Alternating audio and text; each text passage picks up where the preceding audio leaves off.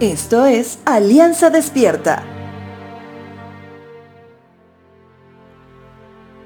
Los niños aprenden muy bien a escoger con quiénes unir sus lazos de amistad con el ejemplo de la manzana podrida.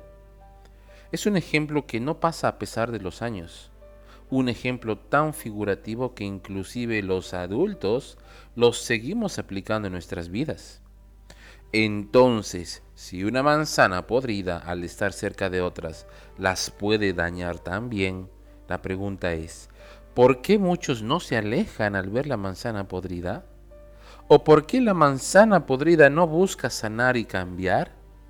Bueno, la respuesta a esas preguntas pueden ser varias, pero hoy me centraré solamente en una.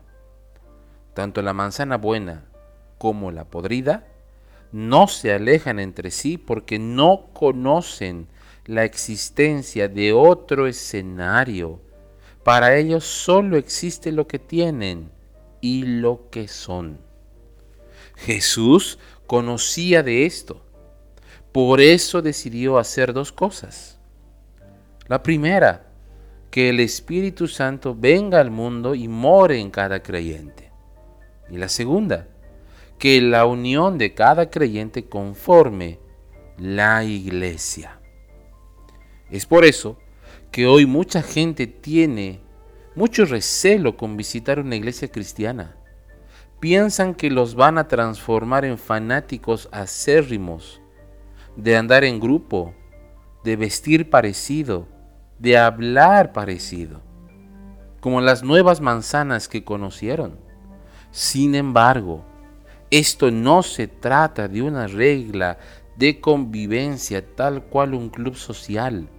Se trata de la nueva vida que recibimos todos al hacer de Cristo nuestro Señor.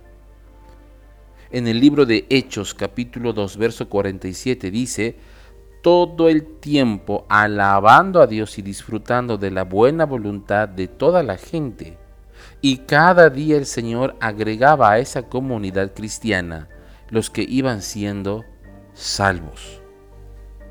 Sin duda que la buena voluntad de reconocer que debo salir del lugar donde me consumo tal cual la manzana podrida, me llevará a valorar y no dejar de estar en comunidad, en esa familia que alaba al Señor, y que ese testimonio permite que más personas se añadan.